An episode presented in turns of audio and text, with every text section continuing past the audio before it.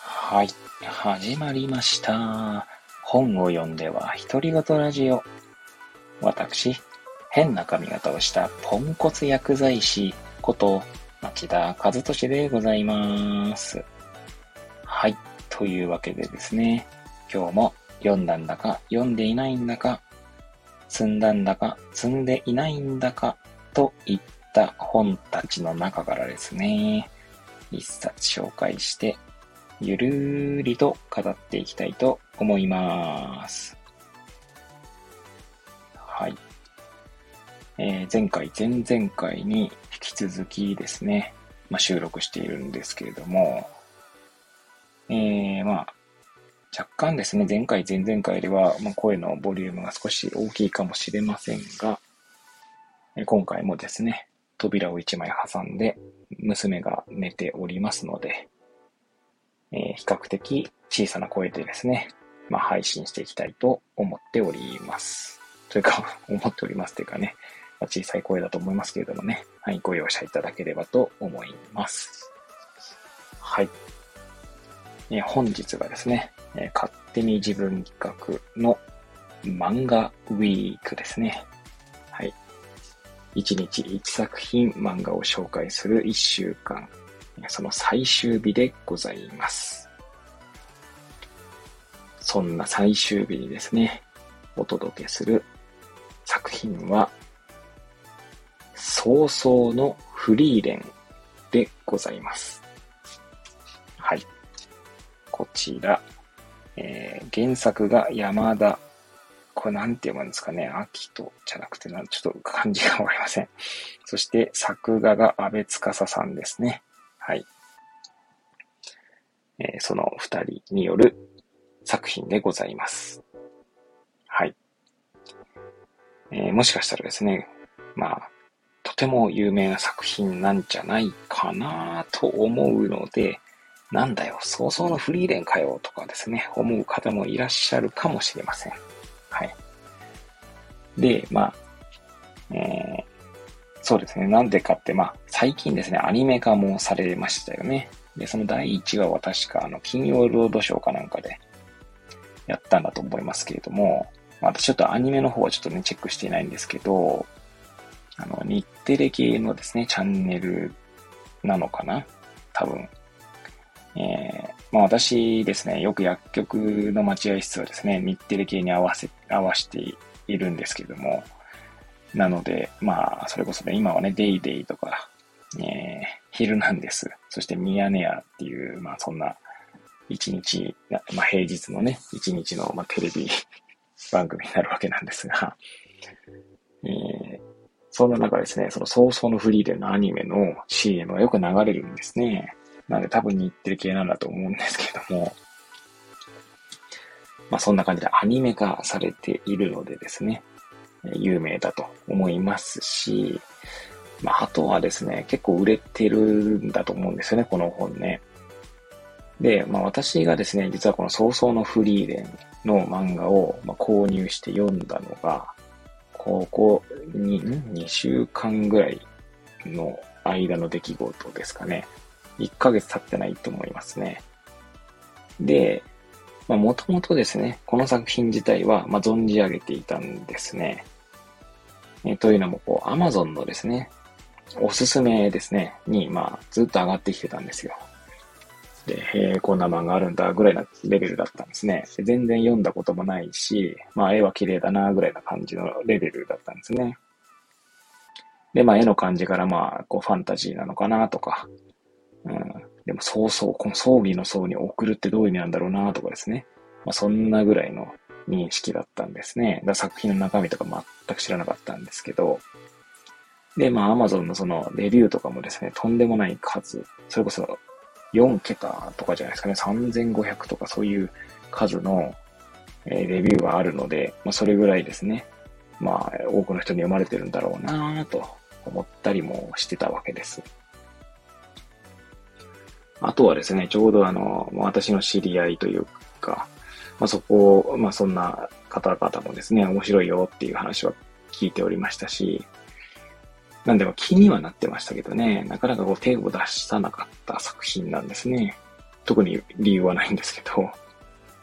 まあ、漫画もですね、こう買い出すとですね、こうどんどんこう増えてきますし、いくら Amazon の Kindle とはいえですね、こう追っかけなくてはならなくなるので、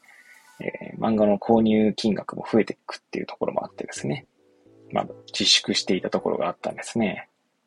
まあ、それがですね、ちょうどアニメ化されて、まあ、よりこう、興味関心が湧いたところで、まあ、たまたま妻とですね、えー、まあ、雑談する中でですね、妻はこう、なんか漫画アプリかなんかで、漫画のアプリで読んでたよっていうことで、あらすじをちょっと聞き、聞いたらですね、なんか面白そうだなと思って。で、Kindle でちょうど1巻と2巻だったかなは無料で見れたんですよね。で、無料で見たが最後、もう全巻一気に買いました。大人買いをしてたという感じでございます。久々に大人買いした漫画ですね。はい。で、まあ、この早々のフリーレンという作品を、まあ、ご存知ない方のために、まあ、私のなりの理解で、えー、するけれども、まあ、簡単にこう、冒頭ですね、まあ、ご紹介したいと思います。で、この作品なんですけどね、第1話が、確か冒険の終わりというタイトルで第1話が始まるんですね。で、えー、まあ、あの、世界観としてはですね、まあ、魔法とか、まあ、魔物というんでしょうか、とかですね、魔法とか、勇者とかそういったものが、まあ、当たり前の時代というか世界ですね。そういった世界観の作品なんですけれども、第1話ですがですね、魔王を倒した、まあ、勇者一行がですね、まあその、うんと、うん、生まれ故郷というか、まあその、勇者の生まれ故郷とでも言いましょうか、まあ、そこに帰る場面から始まるんですね。で、勇者はですね、まああの、これで勇者としての仕事が終わったからこの後仕事どうすっかな、みたいな 話をしていたりとか、まあそんな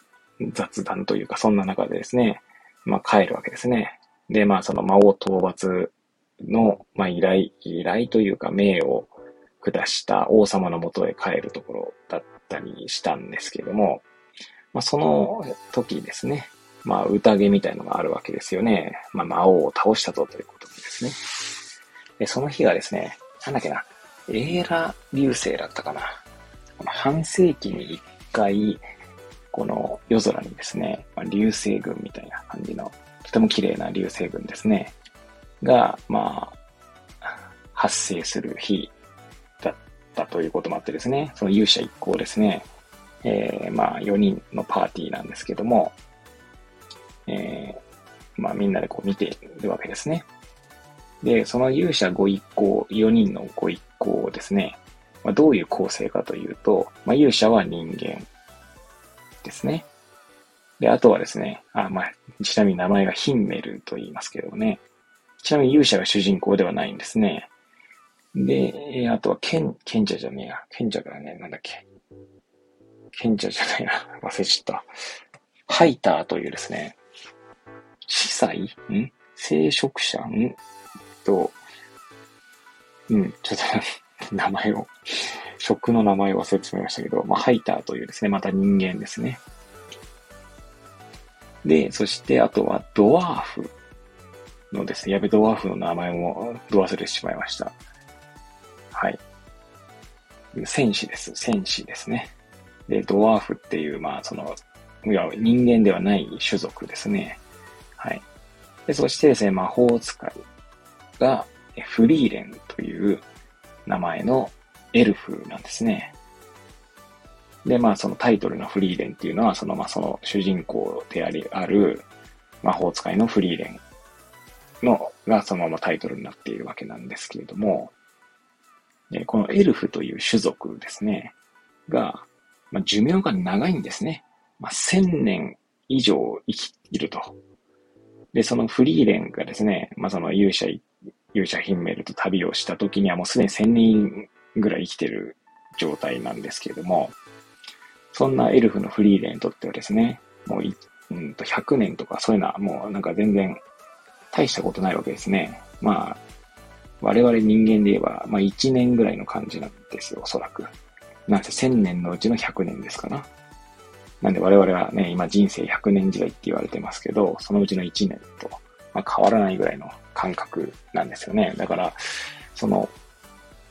魔王を倒して、まあ、勇者一行一行がですね、その、エーラ彗星だったと思いますけど、その半世紀に一度の、まあ、流星群、えー、それがまた50年後になるわけですね、半世紀なので。で、50年後にこの4人でまた見ようという約束をするんですね。で、えー、そこからですね、まあちょっとこう、なんだ話が飛んでというか、まあ月日が流れて、えー、その主人公のフリーレンがですね、まあ世を思い出して、それ別にそれ、うん、流星群を見ようとしてってわけじゃないんですけど、別件でですね、勇者ヒンメルに会いに行くんですね。およそ50年ぶりに。まあそうするとヒンメルはですね、もうかなりのご老人になっているわけですね。多分80近いじいさんになってるわけなんですけど。で、そんなヒンメルとですね、えー、再会して、で、他の、うんと、そのドワーフと、まあ、ハイターという人間と4人でですね、また流星群を見るわけですね。で、そのうちですね、まあ、その時にヒンメルは、またこの4人で見れてよかったと言ってですね、その次のシーンではもうヒンメルがなくなってしまうわけですね。死んでしまうと。で、その葬式でですね、えー、エルフであるフリーレンはですね、まあ、ヒンメルのことを何も知らなかったというか、もっと知ろうとしなかったんだろう、なんでなんだろうって言って泣くんですね。で、まあ物が、えー、またこう物語が始まるんですけれども、この曹操のフリーレンという物語が始まるんですけれども、で、この作品はですね、私の中でですよ。まあ、他の人も言ってるのかもしれないですけど、私がこう読んでて思ったのは、あの、まあ、キーワードがいくつかあって、まあ、時間とかですね。あとは、まあ、贈与だったりとか。あとはこの過去と現在をこう、つなぐ物語なんじゃないかななんて思、思ったりしたんですね。で、どういうことかっていうと、まあ、結果的にはですね、まあ、フリーレンは、えー、まあ、弟子を取ってですね、弟子の人間の魔法使いを弟子に取って、また旅を続けること、旅をすることになるんですね。で、まあそれはですね、まあフリーレン自体が、まあ、魔法を集めるのが、まあ、好きなんですね。魔法が大好きというか、はい。で、まあそんな旅の中でですね、まあ、いろんな出来事が起こっていくんですけど、まあその度ですね、回想シーンが流れるんですよね。で、回想シーンは、そのフリーレンが、ヒンメル、勇者ヒンメルと一緒に旅をしていたシーンと、まあシーンが描かれるんですけど、で、過去のですね、そのヒンメルの言葉とかがですね、まあ今にこう、今になってようやくそのフリーレンがですね、実感するみたいな場面があるんですよね。で、そういった過去の記憶とともにですね、えー、主人公のフリーレンは、あの、意味を、その、なんで意味を知るというか、